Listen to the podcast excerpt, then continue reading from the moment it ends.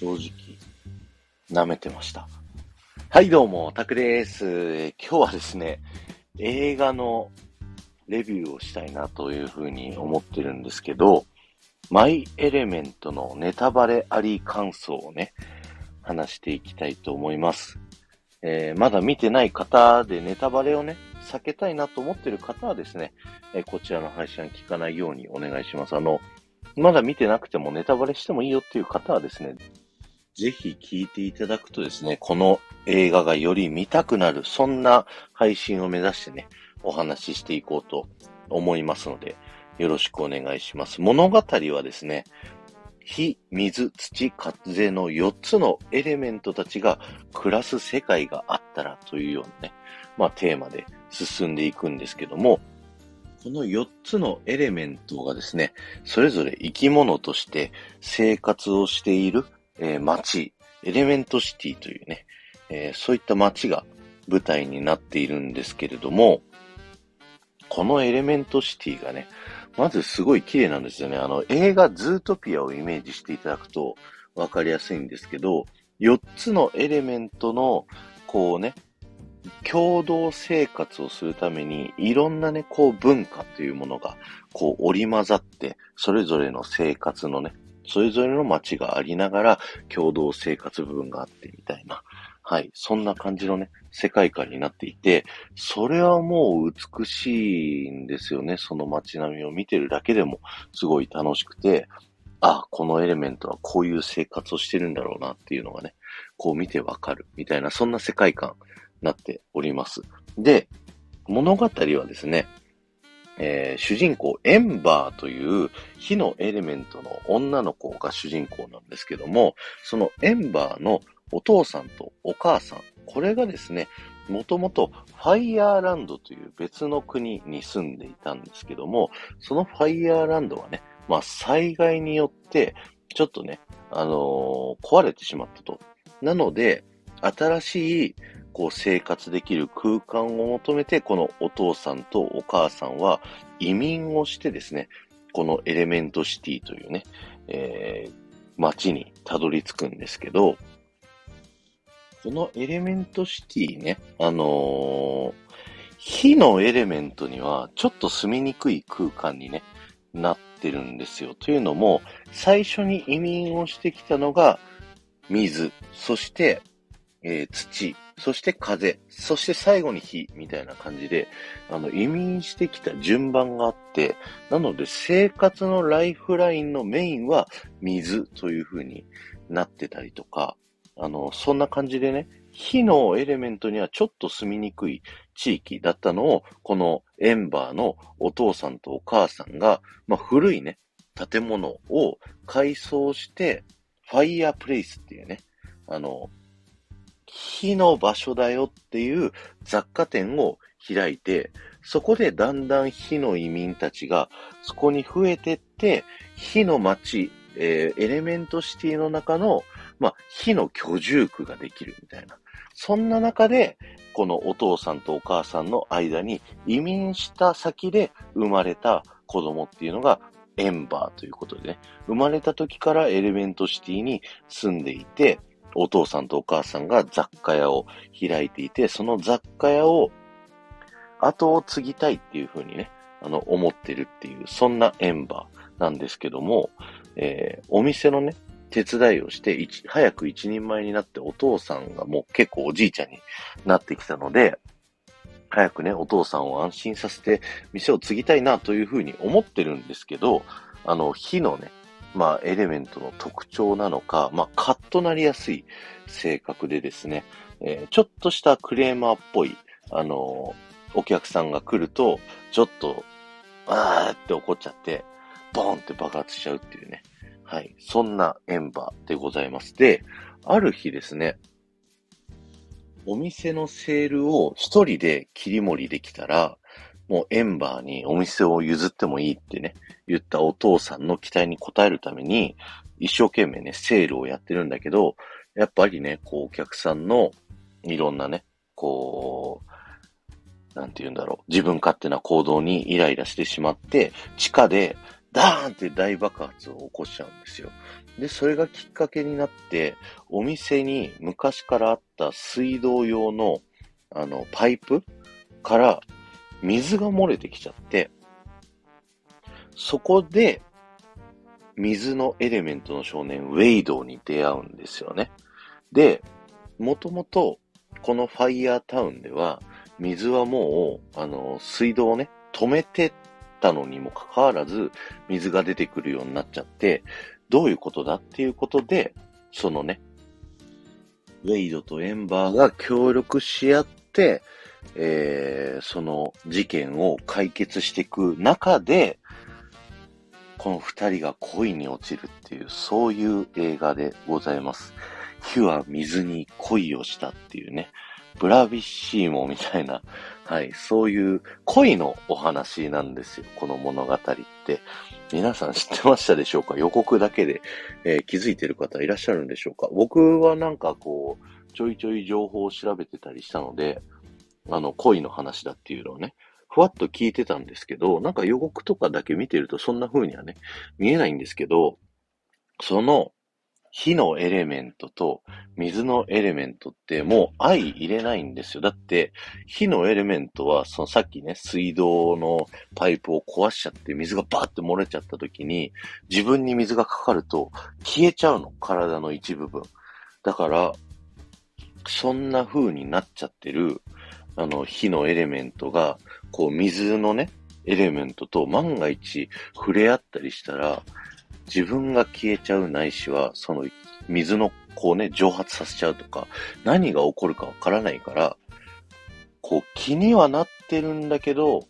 触れられない。なんか一緒にスポーツの試合を見に行って、その水の男の子のおかげで応援してるチームが、なんとか勝ってね、やったーっつってね、こう、ハイタッチをしようと思うんだけど、あ、水と火だから触れ合えない、みたいな、そんなね、こう、二人の許されざる恋、ロミオとジュリエット、ピクサー版みたいな、そんなね、二人の恋を描くっていう、最近ディズニーの物語って、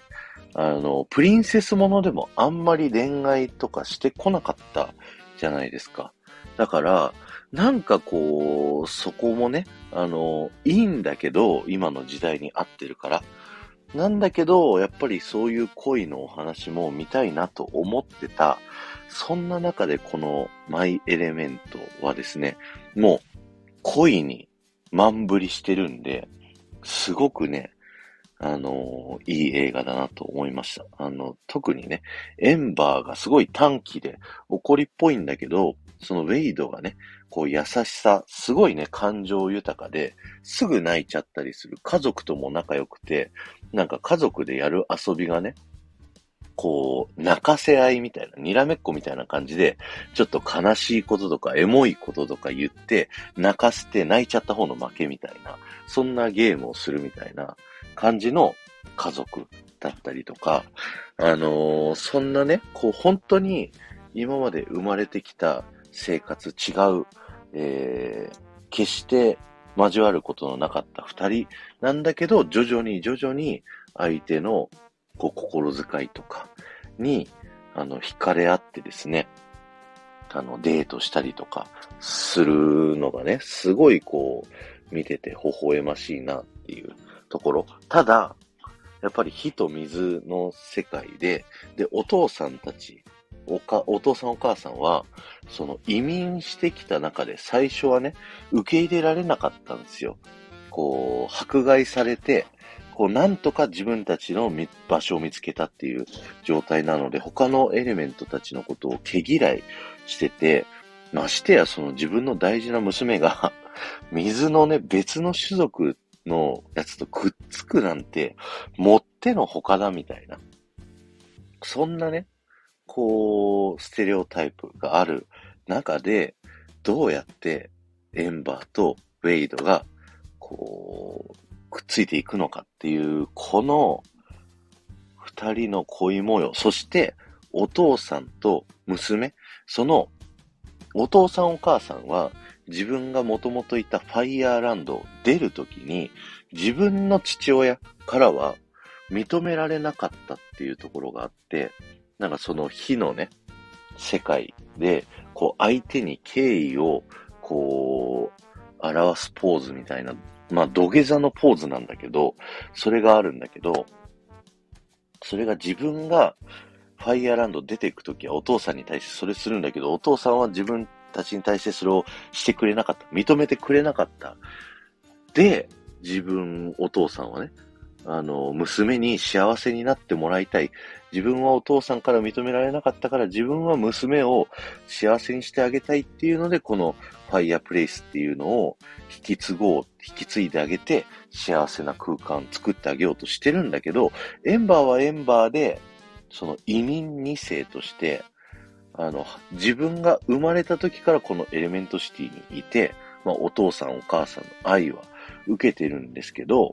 この短期になってしまうっていうのが、なんでなんだっていう。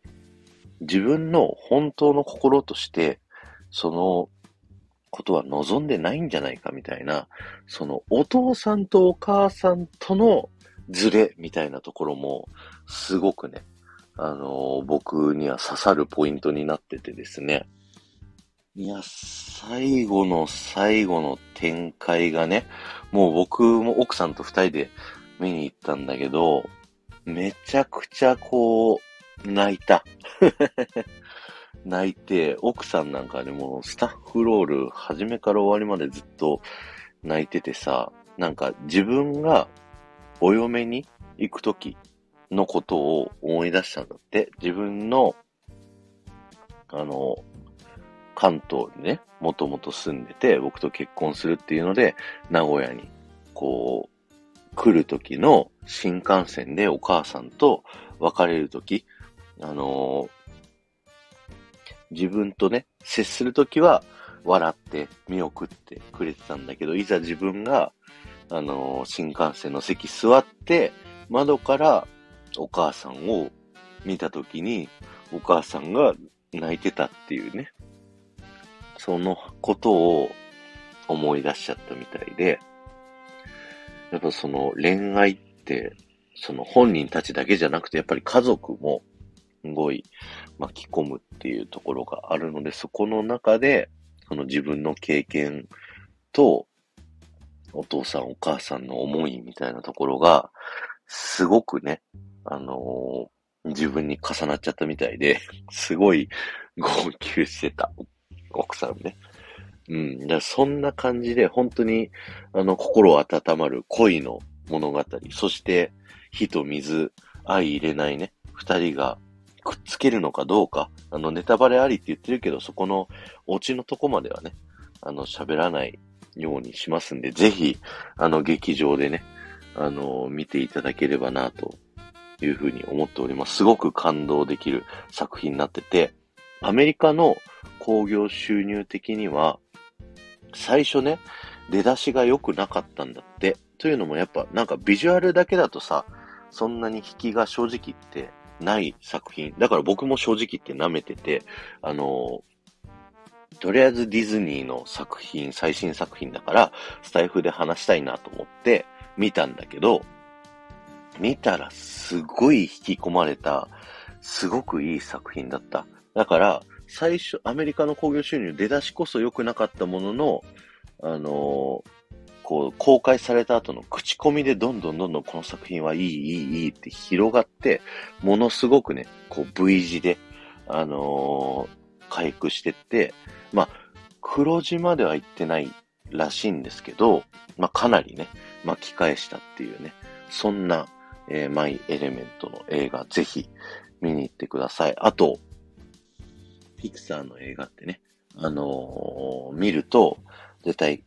A113 っていう、そのピクサー創業者がみんな通ってた、あのー、学校の教室の番号があったりとか、トイストーリー1の時に出たピザプラネットのトラックがあったり、ピクサーボールがあったり、次回作の、えー、作品の、えー、何かしらキャラクターがどっかに隠れてるっていう、イースターエッグって呼ばれるね、そういう隠し要素も、この映画にもね、健在なので、ぜひね、そちらの方も探して見てください。あのー、僕は映画見てる最中は全く見つからなかったんだけど、終わった後にね、いろいろネットとか調べて、あ、このシーンにあったのねっていうのをね、あのー、見つけて、さらにもう一回見たくなったので、ぜひ、マイウェイエレメント、この話聞いて面白いと思った方はですね、見ていただけたらなと思います。今日は終わりです。ありがとうございました。この放送が面白いと思った方は、ぜひフォローお願いします。ではまた